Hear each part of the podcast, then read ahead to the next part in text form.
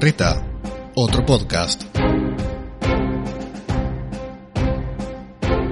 Si hacemos un paneo rápido por la historia, seguramente nos encontremos con algún romano azotando a alguien por no hablar latín y hablar alguna lengua extraña y vulgar.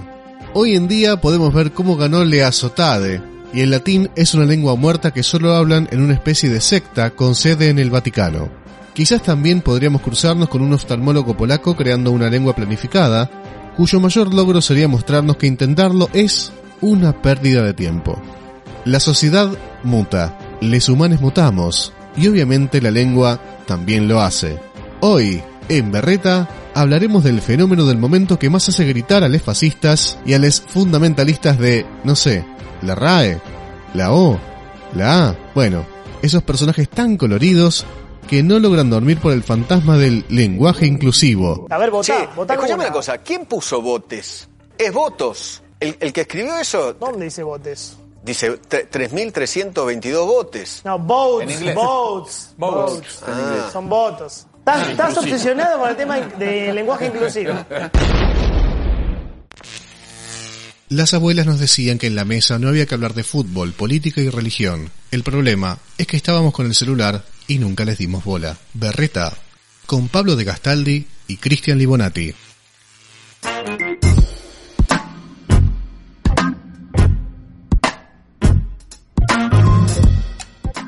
Viste que hay como catadores del lenguaje en las redes sociales. Sommeliers del lenguaje. Exactamente, son como los enólogos del lenguaje. ¿Cómo sería eso? A ver, explícame. De golpe van por la vida y cuando ven un ijes o un todes, anulan todo. Dicen que eso ya no sirve. Es como que dicen, Vos no sabés cómo se escribe en este mundo. Ah, he visto, he visto que te han puteado mucho en Twitter a vos por eso. ah, sí, me han dicho, sí, sí, obviamente, absolutamente, pero por usar, ni siquiera uso todo el lenguaje inclusivo, uso capaz el todes, el ijes, el, algún, una palabra como pluralizante, no sé cómo se dice, nos va a matar cualquier lingüista con quien hablemos de lo que yo estoy diciendo, pero es como que trato de usar estas palabras que hacen una pluralización de las personas como para meter a, a todes, justamente, y me matan, me dicen de todo, ¿eh? Eh, Es como que les podés tirar eh, una posta así gigante, un desarrollo tremendo, pero al momento que usaste el todes, te matan. Digo, es como que te dicen, no, ese, eh, ya tu argumento no es válido por usar el todes. Sí, el otro día uno también publicó eso en redes sociales y, y- y puso seguramente, y alguien le corrigió porque había escrito dije, se dijo, flaco, o sea,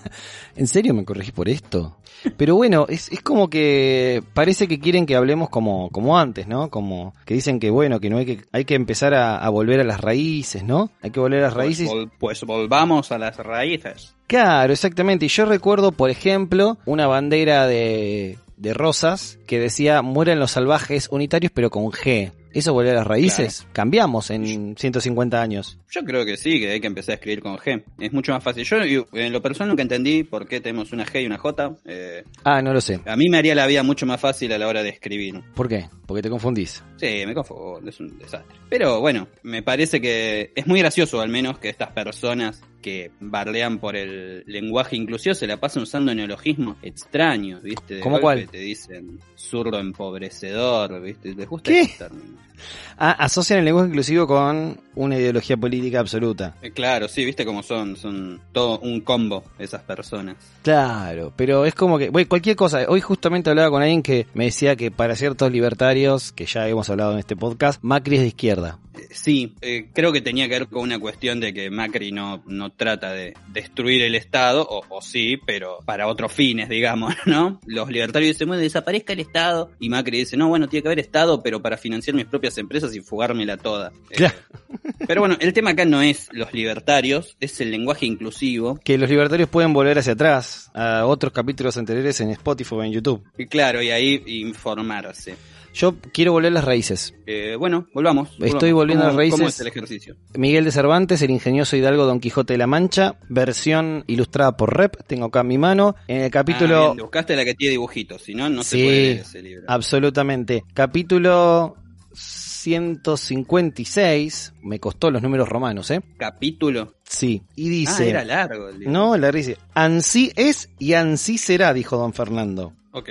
Ansí. No dijo así. Ansí. Ansí. Y esto está escrito en que 1500. Y por ahí. sí. 1600. No, no estoy seguro, pero debe ser por ahí. Claro, pero entonces, ¿por qué si cambiamos, por qué hay cambios que aceptan y cambios que no aceptan? Es extraño. También de golpe hablan en lunfardo, ¿no? Usan el purrete. O en inglés. Chepi, El inglés. Aceptan el sale para las ofertas, o se- aceptan el off para las ofertas, El delivery. delivery, takeaway ahora. ¿Por qué takeaway? Es para llevar, se decía antes. Claro. Comida para, llevar. era, y ahora en plena pandemia se dijo que en la cuarentena estaba permitido el delivery o entrega y el takeaway, que es para llevar. No Eh, sé. en realidad, la diferencia son como 200 mangos, seguramente. Ah, seguro. Para llevar y el takeaway, ¿no? Y es que, claro, absolutamente. A mí un profesor en la facu, cuando estaba haciendo el CBC, viste que el CBC es como que uno flashea ahí el progresismo al palo.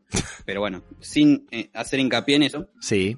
profesor de semiología nos cuenta, nunca lo pude comprobar, ¿eh? yo lo traté de buscar para esto, pero no tengo ninguna duda, que cuando estaba el tema de las lenguas romance, cuando el, el mundo hablaba latín, o al menos el mundo occidental, una buena parte hablaba latín, Sí. y de golpe aparecían estas lenguas vulgares, como el castellano, como el portugués, el, el italiano, Sí. eran lenguas prohibidas para la élite.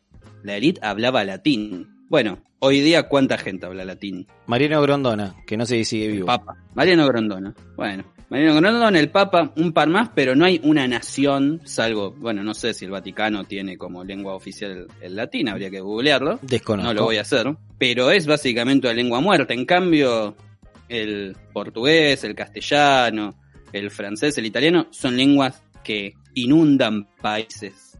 Con lo cual parece que esas resistencias a los cambios nunca han sido muy fructíferas, ¿verdad?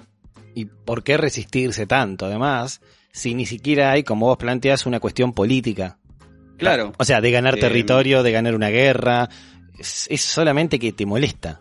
Exactamente. Y ni siquiera es que hay un plan de, por más que les guste los conspiranoicos, no es que hay un plan del feminismo de imponer el lenguaje inclusivo y que todos hablemos con la E y financiarlo a George Soros.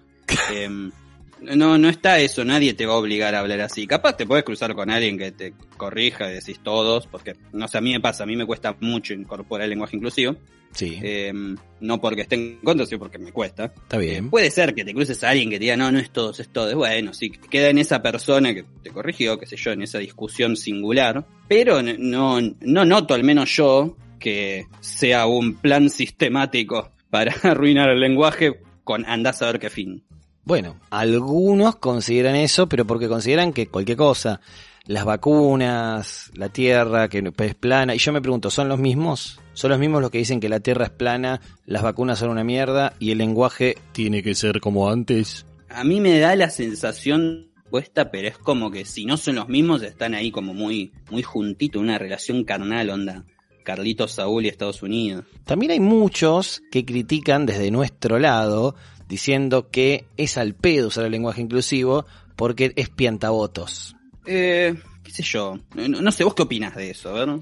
Cuéntame tú primero. Tú trajiste el tema. Que si vos crees que esos piantavotos es que no crees en ese cambio que te está planteando. Eh, es un gran análisis. Estoy de acuerdo. Yo creo que también es como que todas las luchas se pueden dar al mismo tiempo, porque yo lo que escucho más de esas personas es como que, bueno, no es momento para este cambio. Primero tenemos que ir por lo económico. Y yo pienso que en realidad son perfectamente compatibles, ¿no? Claro. De luchar por los derechos eh, sexuales, tanto como por luchar por los derechos económicos, que no todos luchan por todo y como que se focaliza las cosas, porque tampoco es que uno es el, no sé, el Alberto Rojo que hace todo bien, quedó claro en el capítulo anterior, Sí. eh, de las luchas sociales, ¿no?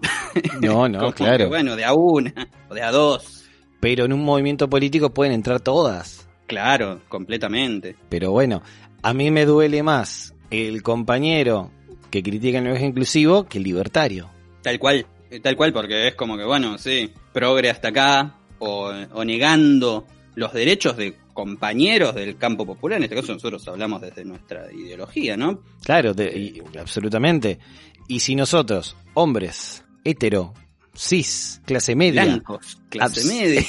podemos darnos por lo menos la posibilidad de discutir esto, podrían hacerlo otros. Tranquilamente, no me parece que sea tan difícil. Es más, Me parece que algunas cosas son cuestión de, aceptarlas, simplemente, ¿no? Insisto con esto, a mí me cuesta de eh, incorporarlo, y, y capaz no hago todo el esfuerzo que debería o que podría hacer, en eso también soy franco, pero sin embargo no voy a ir por la vida puteando contra eso. Me parece muy bien, tipo entiendo la necesidad que existe de que exista el lenguaje inclusivo y con lo cual no me voy a poner en contra. Digo, simplemente, en última instancia no, no lo militaré, pero no voy a estar en contra, al revés, Claro. es como sí, úsenlo. Estudiantes quieren entregar trabajo con lenguaje inclusivo, háganlo también, tipo, no es algo para estar en contra, me parece. Me parece muy choto estar en contra de eso. ¿Y te parece, para conocer mucho más del tema, hablemos con alguien que sabe y en serio? Eh, sí, que haya estudiado y que, que sepa de esto, porque nosotros somos, de nuevo, dos personas que no, no, no están tan atravesados por esto. Gabriela Zunino es lingüista, docente e investigadora. Pablito, vos te había dicho que íbamos a buscar a alguien que supiera el tema y para justamente ir contra todos los que hablan del lenguaje, hay que mantenerse, hay que seguir todas las estructuras, buscamos a alguien que sepa, una lingüista, ¿te parece? Me parece perfecto. eh, Era momento de que alguien hable con conocimiento acá, no como nosotros que hablamos sin saberlo. Así que bueno, Gabriela, ¿cómo va? ¿Todo bien? Bien, todo bien. ¿Ustedes? Bien, por suerte. Y estábamos acá planteando esto de, de que muchas veces las críticas que se hacen sobre el lenguaje inclusivo vienen desde una idea de- del purismo lingüístico. Como que dicen, no, hay que mantener la forma, hay que hacer lo que diga la RAE.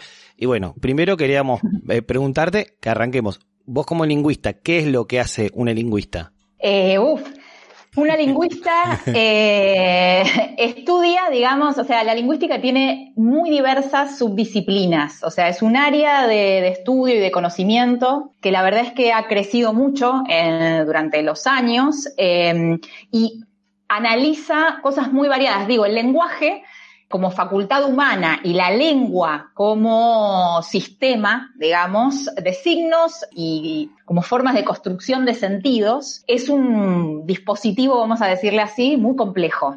Entonces, las distintas subdisciplinas lo que hacen es tratar de incidir sobre ese fenómeno tan complejo desde perspectivas o enfoques diversos, aunque complementarios. Y en ese sentido, entonces, la, la lingüística trata de abarcar distintos aspectos de lo que es esto, la facultad del lenguaje como una capacidad biológica de los seres humanos. Y además la lengua y el uso de la lengua, por ejemplo, en sus aspectos sociales, ¿sí? Entonces, la verdad es que es muy diverso. Por ejemplo, yo me dedico particularmente a psicolingüística, que es procesamiento del lenguaje, es decir, cómo procesamos las personas distintas, digamos, distintos elementos lingüísticos, desde palabras, sílabas, fonemas, hasta oraciones, lengua- eh, discurso, textos, producimos y comprendemos. Pero después hay toda una rama de la lingüística que se dedica a los, eh, digamos, el análisis eh, más bien teórico de esos discursos. Hay otras ramas de la lingüística, como la lingüística formal, que se dedica a estudiar la estructura, eh, lo que hay, el famoso análisis sintáctico que todo el mundo odia. Sí, sí. ¿sí? Llamamos todos. Sí, sí. Eh, tiene raigambres muy interesantes en relación con que nuestro cerebro en realidad ya sabe gramática, la adquirió, ¿sí? Y esas estructuras las tenemos de manera inconsciente y como conocimiento implícito y las ponemos en uso permanentemente de manera automática e inconsciente. Por lo cual, hacer análisis sintáctico en realidad es volver consciente algo que ya sabemos. Ah, Eh, bueno, todo ese tipo de cosas estudia la lingüística. Ya ven que es una, digamos, es un fenómeno muy complejo que se estudia desde muy diversos eh, lugares y miradas. Y desde la lingüística se estudia, el- en este caso, por ejemplo, el uso cultural o político del lenguaje inclusivo. Sí, absolutamente. De hecho, eh, digamos, es una de las ramas más fuertes de eh, estudios del lenguaje en relación con el lenguaje inclusivo, llamado lenguaje inclusivo. Yo voy a hacer la aclaración de que pongo a discusión de todos esta idea de inclusivo, ¿sí? Pero no por el argumento, digamos, medio maniqueo que se escucha eh, con frecuencia respecto de que inclusivo es lenguaje de seña, inclusivo es la gente que tiene una discapacidad, es- este tipo de cosas. No, me refiero a que efectivamente el inclusivo parece mantener algo de la heteronorma, ¿no? O sea, algo en, el eje que se mantiene y que incluye a otros que antes estaban supuestamente en la periferia. Entonces me parece que romper con el binarismo mismo implica también pensar qué está escondido atrás de ese sintagma, como le llamamos les lingüistas, de lenguaje inclusivo. Y quizá hablar de formas no binarias, ¿sí? O en principio buscarle alguna alternativa que, que, no genere esa interpretación de que, bueno, yo estoy acá y siempre me sentí incluido, pero ahora abro bondadosamente mis brazos eh, para recibirte, ¿sí? O sea... Como una cuestión caritativa, digamos. Exacto. Y me parece que, digo, el análisis del discurso y la sociolingüística, por ejemplo, lo que hacen y, lo, y la, los estudios del lenguaje en relación con su dimensión política, se sabe que la lengua es un campo de disputa, de poder, por la construcción de sentidos, de sentido común dominante, y entonces en ese marco es que los estudios del lenguaje se interesan particularmente por, por estas cuestiones, y lo que en general tratan de hacer es siempre desnaturalizar la comprensión y la producción de discursos. Es decir, ver y tratar de llegar a lo que se, está atrás a muchas veces de lo que tenemos naturalizado que decimos. Y en ese punto creo que las formas no binarias vienen a ser como una especie de alerta y de denuncia permanente de que atrás de lo que decimos siempre hay algunas cosas no dichas o dejadas implícitas. Eso la lingüística lo hace desde mucho, desde hace mucho. Sin embargo, la discusión sobre las formas no binarias o el llamado lenguaje inclusivo creo que lo puso en el debate público de una manera extraordinaria en algún punto. Es decir, las personas empezaron a dar cuenta de que la lengua no solo representaba lo que ya estaba dado, sino que también era un instrumento y una herramienta que muchas veces construye sentidos. Y entonces se pusieron a reflexionar sobre sus propios usos de la lengua, lo cual es para los lingüistas fantástico, porque digo, lo venimos haciendo. Entonces, que los propios hablantes se den cuenta de eso y por otro lado se apropien de su lengua, parece ser un movimiento, la verdad, es eh, muy interesante, por lo menos para una investigadora, muy interesante. ¿Qué ocurre ahí en la relación entre hablantes y su lengua? ¿Ha habido ya algún tipo de manifestación de, como acabas de decir, de hablantes retomando su lengua y desnaturalizándola y, problematizándola. ¿Ha existido algún movimiento así o es relativamente moderno? Eh, no, a ver, el cambio lingüístico, como creo que todos saben, no hablamos más latín, ¿no? O sea, quiero decir, el cambio lingüístico ocurre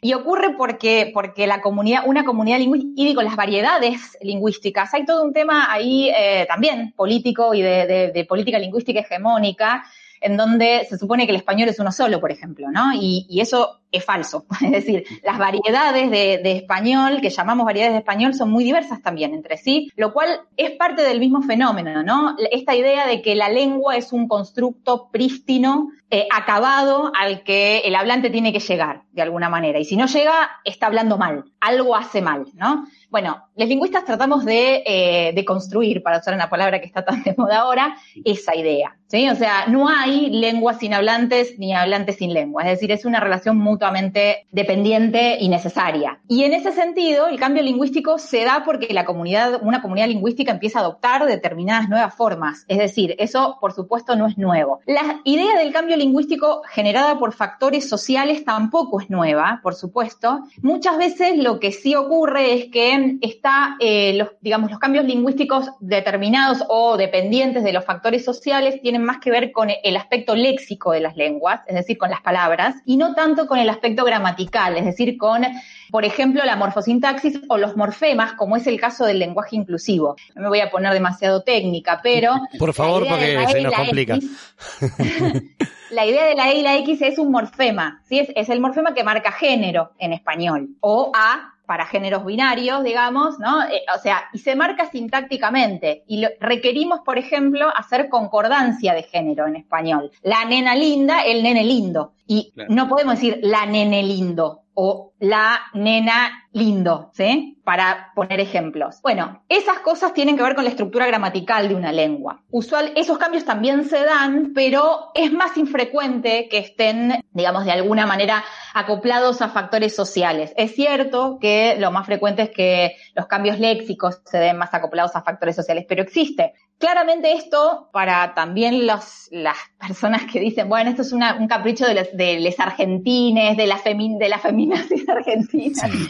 Y no sé, hagan, ocúpense de algo interesante. En el mundo, en el primer mundo, a nadie le importa esto. Bueno, eso también es falso, digamos, claro. ¿no? O sea, la Argentina de hecho llegó a este debate, eh, no como de primer, o sea, como pionera, y en otros lugares del mundo hace muchos años que se da el mismo debate. En los países escandinavos, que todo el mundo cree que son fantásticos y maravillosos, es uno de los primeros lugares donde se da este debate. Por eso son fantásticos y maravillosos, entonces. Exactamente. y se ocupan de estas cosas que parecen tanto una pavada hace mucho tiempo y no solamente entre jóvenes, digamos, si bien hay en Argentina una ola muy relacionada con lo generacional, no es ni un capricho de la juventud, eh, ni un capricho punto, ¿no? O sea, claramente no, no se trata de eso, me parece que es, una, es un, un fenómeno que se viene eh, manifestando en el mundo y tampoco es un fenómeno nuevo pensar de qué manera se, digamos, para, para las lingüistas no es nuevo para nada pensar de qué modo se articula lengua, usos de la lengua, disputas políticas y sociales e incluso representaciones mentales por ejemplo, de estereotipos o de representaciones exogenéricas en este caso. Entonces, claramente todas esas discusiones no son nuevas. Lo que sí ocurre es que en la Argentina y en general en toda el habla hispana hay una muy fuerte, exageradamente fuerte impronta que no existe en todos los países en general en los países anglosajones un poco menos, una muy fuerte impronta eh, de lo, digamos, de la mirada normativista sobre la lengua. Y es lo que traían ustedes de la RAE, ¿sí? O sea, lo que una amiga y colega llama el pequeño normativista que llevamos dentro. Esta idea. Ser conservador. Como el enano fascista que llevamos dentro. es, es el enano fascista del lenguaje. De hecho, todo, todos tenemos ideologías lingüísticas. Hay cosas muy interesantes que si tenemos tiempo lo, lo puedo comentar sobre lo que sale ¿sí? Eh, en estas discusiones, sobre lo que sale de, de, esas ideologías lingüísticas conservadoras y normativistas de les hablantes que defienden a la RAE como si realmente, no sé, tuvieran acciones. Eh, es, es, impresionante. Y la RAE no dicta el lenguaje, sino que la RAE recopila. Va a ver, la, norma en general siempre de alguna manera intenta imponer, pero se ve que el cambio lingüístico opera de una manera distinta. Eh, no, el, el, cambio es imparable y tampoco puede ser impuesto. Por eso cuando todo el mundo dice, pero a mí no me lo pueden imponer esto, y claramente nadie está tratando de imponerlo, porque la idea de imponer un cambio lingüístico de manera masiva digamos, e-, es claramente, no tiene mucho sentido. El cambio lingüístico se da porque la comunidad de, de, hablantes lo adopta, y si no, no se va a dar, y tampoco, y no es teleológico, tampoco sabemos hacia dónde va a ir el cambio lingüístico claro. del uso de la E. No sé si en cuatro o cinco generaciones, les niñes cuando nazcan y escuchen algo con la E, inmediatamente van a generar en esa adquisición la relación con un morfema de género no binario. La verdad es que no lo sabemos, pero así como imponerlo es imposible, pararlo, si la comunidad de hablantes lo adopta, también es imposible. O sea, es una tarea fútil para ambos lados. Es muy interesante, le contaba Livo, a mí me gusta mucho, de la única vez que, que lo leí, Saussure, que uh -huh. es que ya establecía ciertas consideraciones sobre el lenguaje allá por el principio de 1900. Y, y sin embargo hay discusiones que, que noto, personas que dicen, eh, bueno, muchos que hablas de los enanos fascistas de la RAE, eh, que parecen no darle pelota a algo que en realidad ya está estudiado hace muchísimo. Sí, hay algo, a ver, ahí pasan dos cosas interesantes. Eh, una, yo, la, la, primera pregunta que les hago a, a todos cuando, cuando empezamos a hablar de esto es, a ver, si la lengua al final de cuentas entonces es totalmente periférica, no sirve para nada, no sirve para generar cambios sociales, no sé, eh, eh, ¿a quién le importa? ¿Cuál es el motivo de la resistencia beligerante que genera esto? ¿No? O sea, hay algo que es contradictorio. Hay, si no le importa a nadie, entonces no le importa a nadie. Algo te molesta. A, aparentemente sí le importa, digamos, a la, a la, gente esto. Y por otro lado, eh, esta idea de la autoridad de la primera persona del hablante llevada al paroxismo, ¿no? Eh, me perdí. voy a, despliego. En castellano, justamente, eh, decíselo, por favor hay algo de la lengua es una cosa muy compleja que los hablantes sentimos muy cercana. Y se produce una paradoja muy extraña en ese sentido, va, muy extraña, no, muy interesante en ese sentido, de que solo por hablar yo tengo, siento el derecho de decir todo sobre mi lengua, de saber todo sobre mi ah. lengua. Y hay que develar que justamente los lingüistas nos dedicamos a analizar fenómenos que no son accesibles de manera directa para cualquier hablante. Que la lengua es una, digamos, es esto, un dispositivo eh, humano, una, un sistema de signos muy complejo, con fenómenos muy complejos en, en relación con ella, y que no es suficiente hablarla. Entonces, ahí hay esto lo que, lo que decías vos, ¿no? Todo el mundo se siente con la autoridad de saber qué es la lengua. Sin embargo, cuando entras a un colegio secundario, me ha pasado y le preguntas a un chico de 15 años, bueno, ¿qué es la lengua? Todo el mundo se queda callado. O sea, porque claro, es tan compleja que es difícil de definir qué es la lengua y sin embargo, cuando siento que me tocan la fibra de cómo yo uso mi lengua, salto, ¿no? Entonces se da una, como algunas paradojas interesantes en relación con eso, que a mí, digo, no me, no son, no, no creo que haya que molestarse, sí son es interesante ver qué hay detrás de eso, ¿no? O sea, ser un poco más analítico. Y creo que eso es lo que distingue una mirada lingüística de una mirada normativa. los lingüistas tratamos de analizar qué ocurre con los fenómenos, por qué se generan, cómo se generan, de qué manera se desarrollan en el tiempo, en las distintas comunidades lingüísticas, sin imponer esta idea de la norma correcta o incorrecta. Es decir, no hay un juicio de valor. Y entonces vamos como con la prédica de las personas no hablan ni bien ni mal, hablan y ya es bastante, no hablan ni bien ni mal, hablan y ya es bastante. Y bueno, eso es medio un me voy a hacer una remera. Eh, todavía no tengo y me tendría que hacer una. Después el merchandising de, del lenguaje inclusivo, lo empezamos a hacer. Podemos un merchandising del podcast y esa frase estaría seguro. Me gusta. Seguro. una remera de cada capítulo. Hace un rato hablabas de justamente esto de cómo el lenguaje va cambiando y, que es el uso de, de, las personas que lo va modificando. Imagino que siempre hubo resistencias de, a los cambios de lenguaje. Y te pregunto si, si siempre, no sé si ustedes estudian esto, si siempre fueron tan, a ver, tan fuertes, si siempre fueron reaccionarias, reaccionarias conservadoras seguramente, pero con este ahínco, ¿no? De que si alguien dice algo que está bien escrito, que tiene una información relevante, veo en redes sociales, ponen algo, una información interesantísima, pero ponen hijes y ya lo desestiman. ¿Siempre pasó esta resistencia? Lo, eh, lo, que pasa es que, digamos, depende de qué uno intente cambiar, ¿no? O sea, o, o, cuál sea la tensión, eh, cuál sea el factor social que está atrás de esa tensión. Sin dudas, los factores sociales que generan una disputa de poder muy fuerte generan más resistencias. Esta es la idea de la pregunta de por qué, te molesta tanto si no importa. Entonces, efectivamente importa. Lo que me parece que muestra esta, beligerancia particularmente distinta por ahí a otras, ¿no? De, de que generan otros cambios lingüísticos que pasan mucho más desapercibidos, porque no tocan algunas fibras de disputa de poder muy fuertes. Claramente la disputa de poder del patriarcado es una disputa fuerte.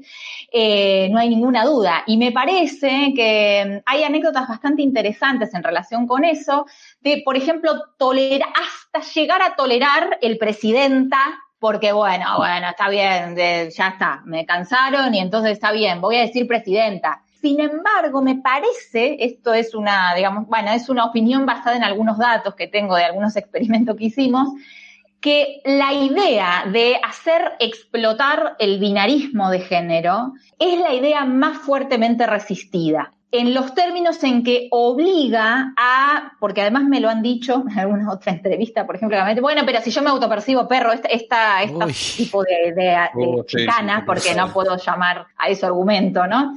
La idea de poder pensar en más de dos géneros parece una, una, situación muy compleja que claramente me parece que va al meollo de una disputa de poder sobre las representaciones exogenéricas que tenemos y creo que ahí hay un punto. El otro punto, por supuesto, es esta idea de que los cambios léxicos en principio son notados como menos molestos que los cambios que implican cambios en la estructura gramatical, como yo les decía antes, porque los cambios en la estructura gramatical en principio tiene una proyección mucho mayor porque esto derivan, por ejemplo, en tener que cambiar adjetivos, digamos, otras clases de palabras que no solamente son el sustantivo que referencia directamente a una determinada persona o una determinada cosa. Es decir, proyectan el fenómeno mucho más lejos. Algunas ideas que tengo de por qué en este caso parece haber una, una hostilidad mayor, ¿no? Con cambios léxicos te referís, por ejemplo, al lunfardo, por decir algo, que agregaría palabras a un sistema. El lunfardo es un poco una mezcla, de hecho, ah. porque tiene algunos cambios gramaticales. Pero, por ejemplo, esta idea de aceptar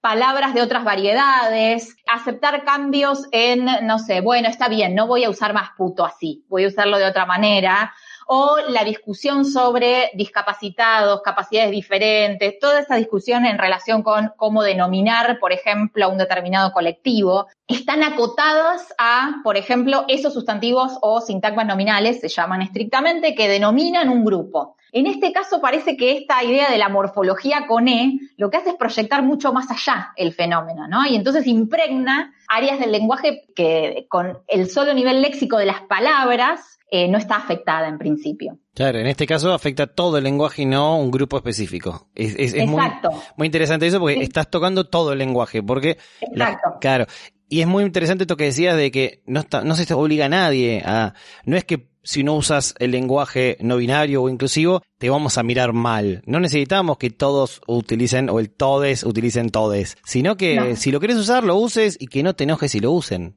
Absolutamente. Bueno, hay algo ahí de, ¿no? De, de lo que yo a veces llamo soberanía en el uso del lenguaje.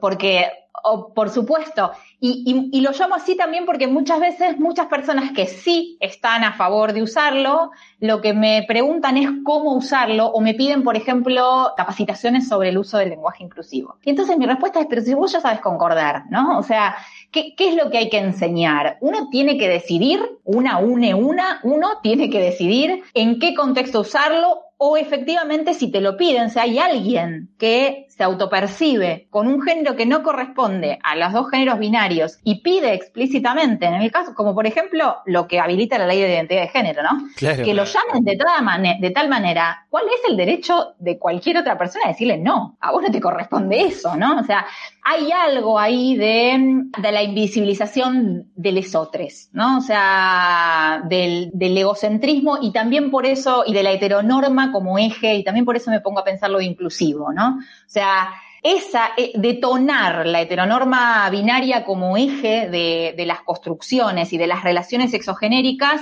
va a llevar tiempo, pero me parece que es, es una cosa que moviliza un andamiaje que tiene proyecciones mucho más amplias de las que incluso imaginamos. Eh, estábamos, eh, hace un ratito, justamente hablábamos antes de, de la entrevista de los que, los haters, decíamos, ¿no? Los que, los que se enojan, Mm. pero que no se enojan con la inclusión de palabras como sale, take away o delivery. ¿Por qué aceptan un lenguaje extranjero antes que un cambio de lenguaje? Eh, yo no tengo la, la respuesta de por qué aceptan eso. Creo que en parte se relaciona con esta idea de qué disputa les, les implica, qué disputa política, ideológica, de representaciones exogenéricas y de construcciones de, de sentido común dominante, le genera uno y otro caso. En principio no solo aceptamos palabras, eh, eh, digamos, lexemas o, o formas léxicas o palabras unidas, sino que también generamos palabras nuevas como googlear. ¿sí? Claro. O sea, todo el tiempo. Y nadie se espanta. Y efectivamente hay algo, ¿no? De ese desequilibrio en relación con cuál es la disputa de poder que está atrás de eso. Claramente no es la misma. Y en principio, eh, con esos argumentos, me ha pasado, con esos argumentos no tienen mucho para, para responderme, ¿no? Y, y, ter- y terminan simplemente respaldándose en lo que acepta o no acepta la RAE. De hecho, a mí me, re- me han respondido, por ejemplo, lo que es oficial, ¿no? Como si pudiera haber una variedad lingüística oficial en términos de uso real, ¿no? Y- diciendo la- que- los países Claro, que, que la RAE, por ejemplo, acepta palabras como imprimido. Sí, y la calor y, y septiembre, cuando era septiembre, digo, la- lo, lo- lo único que tiene que hacer, hay un tweet muy lindo que de un diccionario inglés del Webster, que digamos la política lingüística anglosajona es un poco distinta, que se medio que entra en un diálogo con la RAE en Twitter cuando eh, algunos hablantes le piden a la RAE que ponga orden en este quilombo que Una armaron. cosa muy paternalista. Claro. Es que a muchas veces necesitan que te, necesitas que le digan estás hablando bien, ¿no? O sea, porque hay una duda sobre el propio uso lingüístico. Entonces, bueno, le dicen, "Bueno, pa- pone orden. Y claro, y en el diccionario Webster dice, nosotros no imponemos la lengua, la describimos, ¿no? Nada más. Y finalmente, lo que pasa con las políticas tan normativistas es que tienen que terminar rindiéndose al cambio lingüístico o a las opciones lingüísticas de la comunidad de sus hablantes. Claro. Eh, no, digamos, eh, a esto me refería con que es fútil, ¿no? O sea, es intentar contener un tsunami. Digo, no, no digo que lo sea en este caso, no, no estoy caracterizando la magnitud del fenómeno de las formas no binarias, simplemente en general esta idea de es contener el cambio lingüístico, ¿no? O sea, no, no, no funciona así, no podría funcionar nunca así. porque lo que tenemos internalizado no es la norma lingüística de la RAE, ¿no? Bueno, un diccionario, ¿qué hace un diccionario? Diccionario nos dice las acepciones supuestamente aceptables de una palabra y pueden recorrer un diccionario y darse cuenta de que hay infinidad de ejemplos donde los significados que nosotros le damos a esas palabras en el uso frecuente no corresponden con los que están en el diccionario. Claro. Entonces, ¿qué hacemos con eso? Sí, sí. Sí, sí, eh, a mí me pasa con psicología, que de golpe, no sé, lo perverso en psicología es una acepción que habla más sobre Técnica. fetiches o técnicas o cuestiones sexuales, que no, no hay una acepción negativa, y uno ve en la tele que dice, no, eh, porque fulanito es perverso, porque, no sé, mató a alguien. Y no, no me parece que, que tengan mucha correlación, pero bueno, claramente hay un lenguaje coloquial que no, no se corresponde con, con los tecnicismos. de- Totalmente. Y del esto, ¿no? O sea, y los diccionarios en general lo que hacen es uniformar, o tienen la voluntad de uniformar, una variedad hegemónica de una lengua que no corresponde a todas las variedades de la lengua. O sea, si nosotros accedemos al diccionario de la RAE, tiene acepciones de español ibérico, digamos, ¿no? O sea, no- que muchas veces no coinciden con nuestras acepciones de español rioplatense y tampoco con español caribeño, mexicano, etcétera. Bueno, algo que dicen muchas veces también estos personajes eh, conservadores es que, por ejemplo, en el inglés esto no pasa.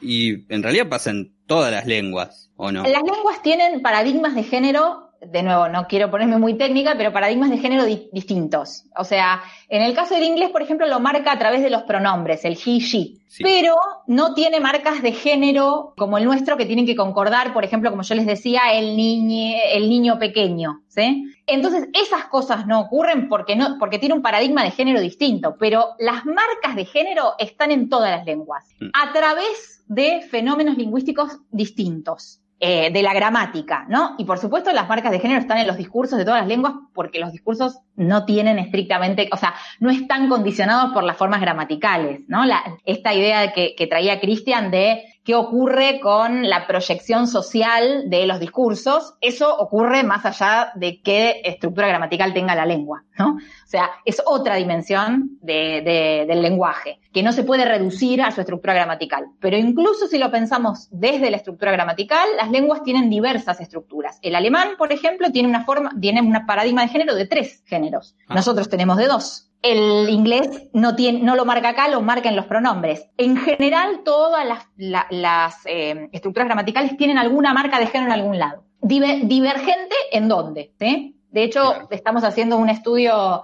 con una colega en relación con eso, porque hay pocos estudios de procesamiento en español de formas no binarias y del llamado masculino genérico, ¿sí? O sea, hasta qué punto ese masculino con O efectivamente logra referir a grupos mixtos Mm. de género uniforme, ¿no? Como este- eh, porque ese es el caballito de batalla. Si ya tenemos la O, que eh, Sí. significa que todos y todo, bueno, bueno, a ver si realmente cuando yo te digo los plomeros, vos representás plomeras, plomeros, pl- plomeros trans, bueno, parece que no. Entonces, eh, tenemos algunos resultados interesantes en relación con eso.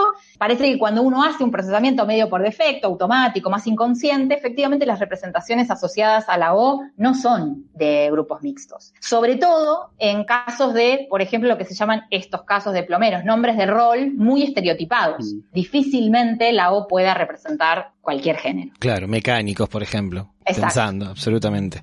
Bueno, Gabriela, te agradecemos muchísimo la comunicación y nos gusta que nos hayas dado a todos argumentos para, por lo menos, ante esta gente. Justo me manda mi primo un mensaje diciéndome que estuve mal por escribir el todes en un, en un tweet, por ejemplo. Justo. me acaba de mandar un WhatsApp sobre eso, justamente. Así que bueno, convivimos todos los días con estas personas, estos haters del lenguaje no binario. Bueno, hay que ir de a poco, no, no. eh, la verdad es que una de las mejores formas también es generar datos, investigación, divulgación sobre esto.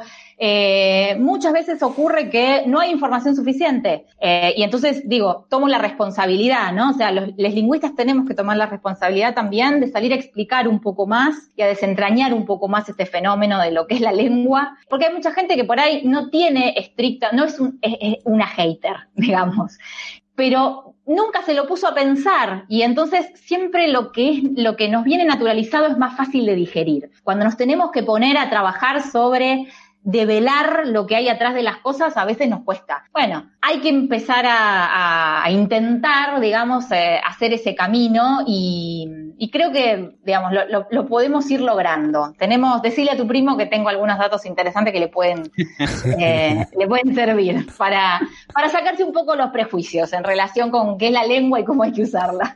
Muchas gracias. Muchas gracias a ustedes.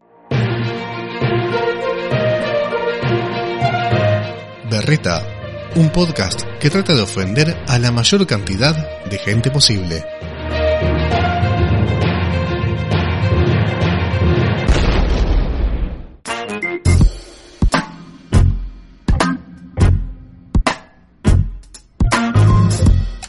Me quedó una cosa que me, hizo ruido. En un momento como que apelando a lo que en la presentación hablamos, que fue el ingenioso hidalgo Don Quijote de la Mancha, que a veces siento que están peleando contra los molinos de viento, estos que están en contra del lenguaje no binario o inclusivo. O sea, vos decís que ellos son el Quijote. Claro, viste, que, que están todo el tiempo como peleando contra algo que nunca leí el Quijote, lo digo, lo digo desde este momento, así que no sé, yo hablo desde el sentido común y de lo que me enseñaron los medios de comunicación, antes que nada. Eh, mira, yo creo que no nos podemos juntar más, yo eh, me junto nada más con personas que hayan leído el Quijote. Bueno, después lo, lo tengo acá, después lo leo, pero Dale, es como que están todo el tiempo peleando contra algo que nunca van a ganar, a eso, en el sentido de como decía Gabriela, que justamente es como que el lenguaje va a ir cambiando, quieran o no quieran.